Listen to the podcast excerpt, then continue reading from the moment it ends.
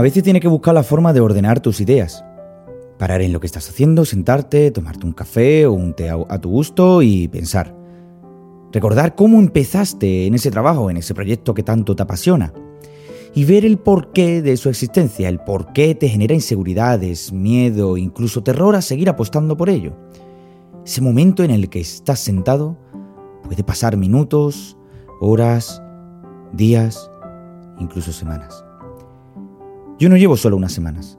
Llevo más de dos años sentado en el banquillo mientras el resto de jugadores están jugando su propio partido. Ver cómo pivotan el balón y cambian de rumbo, de posición.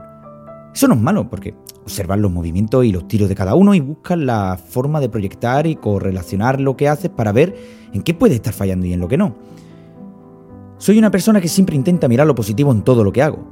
Y sí, como creo que todo el mundo, hay momentos que, aunque quieras hacer muchas cosas, el tiempo y el agotamiento te pasa factura y al final no puedes realizar todo lo que realmente te gusta. Hay que ser selectivos y buscar la forma de converger tu trabajo, tus proyectos, tu hobby, tu vida en pareja o en familia o incluso tu vida personal.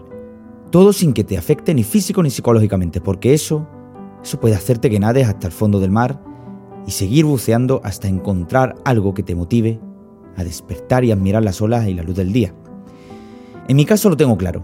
Tengo mi trabajo como React Developer, genero contenido para mi podcast R sostenido, complementándose con la web, la newsletter, el merchandising, las redes sociales, tiempo para disfrutar y sobre todo respirar.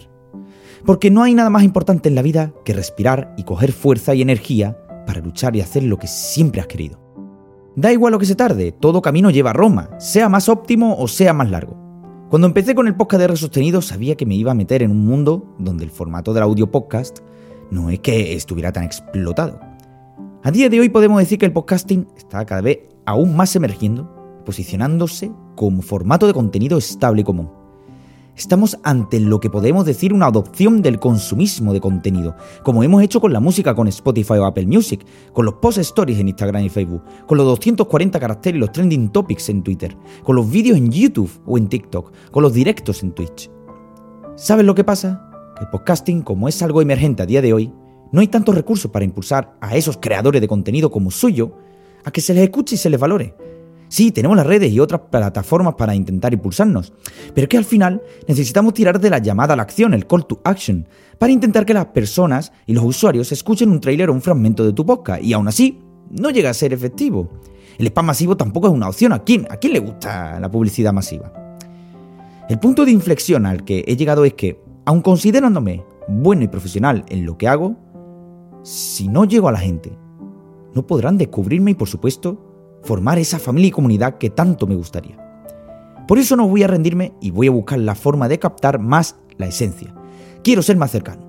Quiero que cada oyente sepa que esto no es fácil, que lanzar un proyecto a veces complejo, que se invierte muchísimas horas y esfuerzo en hacer tal vez un episodio a la semana que seguramente, como no se comparta o no se esfuerce un poquito a mencionarlo por tu círculo, será uno más cualquiera. Hoy me dirijo a quien me esté escuchando y viendo para deciros de que no me voy a rendir, que voy a seguir haciendo lo que realmente me gusta, pero sobre todo, siendo yo mismo. Me llamo Rubén González y soy el creador de R Sostenido. Si me estás viendo a través de redes sociales, me alegraría que compartieras el vídeo para hacer de mi proyecto aún más sostenible. Si me estás escuchando en formato podcast, no dudes en compartirme también por redes el episodio.